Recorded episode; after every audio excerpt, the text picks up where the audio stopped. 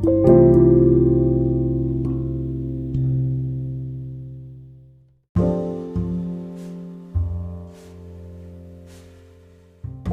ディオへようこそ。今日はどんな一日でしたか、えー、トヨタ自動車がですね、まあ、終身雇用はもうできんよと宣言したことで世の中は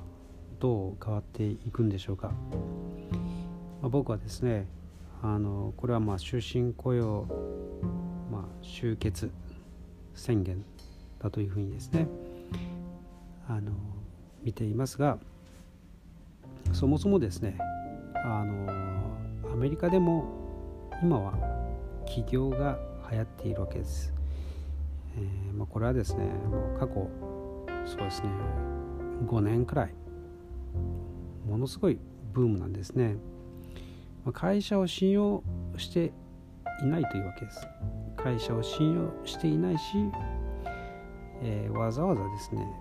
えー、家を離れて、え、まあ仕事に行かなくても家の中で仕事ができる環境があるんだったら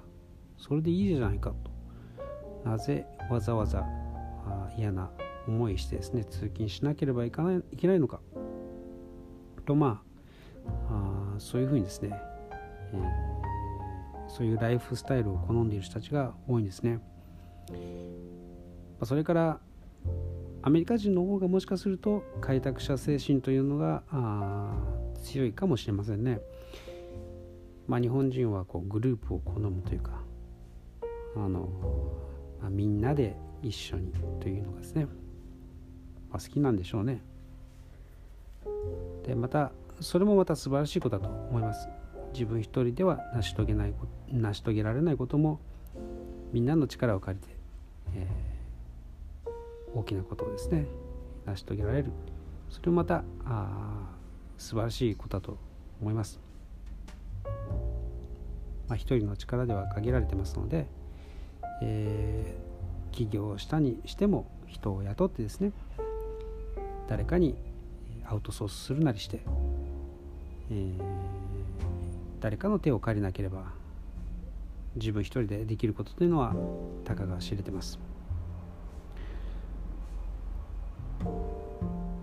まあそれはそうとしてですね、終身雇用とそういうものとは一体、えー、何だったんでしょうかね。なんというかこう会社側もうん前の一生面倒見てるからお前の一生を預けろみたいなですね。うん。そういう主従関係というかですね、まあ、そういうもので、成り立っていたんでしょうけれどもそれってそもそも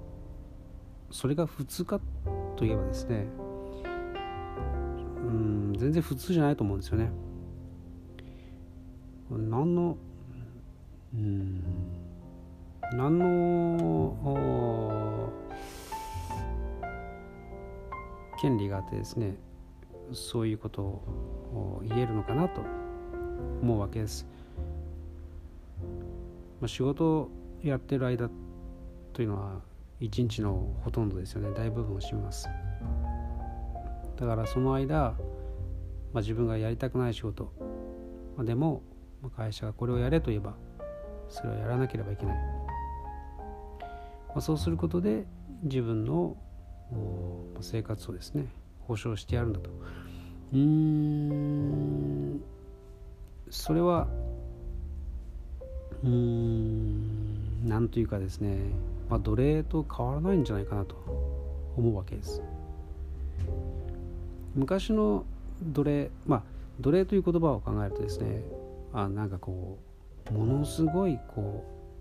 ううんひどくこう虐げられた存在というふうに考えるかもしれませんがでもそうではないんですよね。実はあ、まあ、奴隷というのはいつの時代にも存在しましたし、えーまあ、ローマ時代とかですねエジプトの時代にも普通にいたんですよね。でまあ何かの、うん、情報でちょっと僕あのソースを忘れたんですけれども今の暮らし今の貨幣活と比べたらですねローマ時代の奴隷の方がよほどいい生活していたというそういうデータがあるらしいんですね。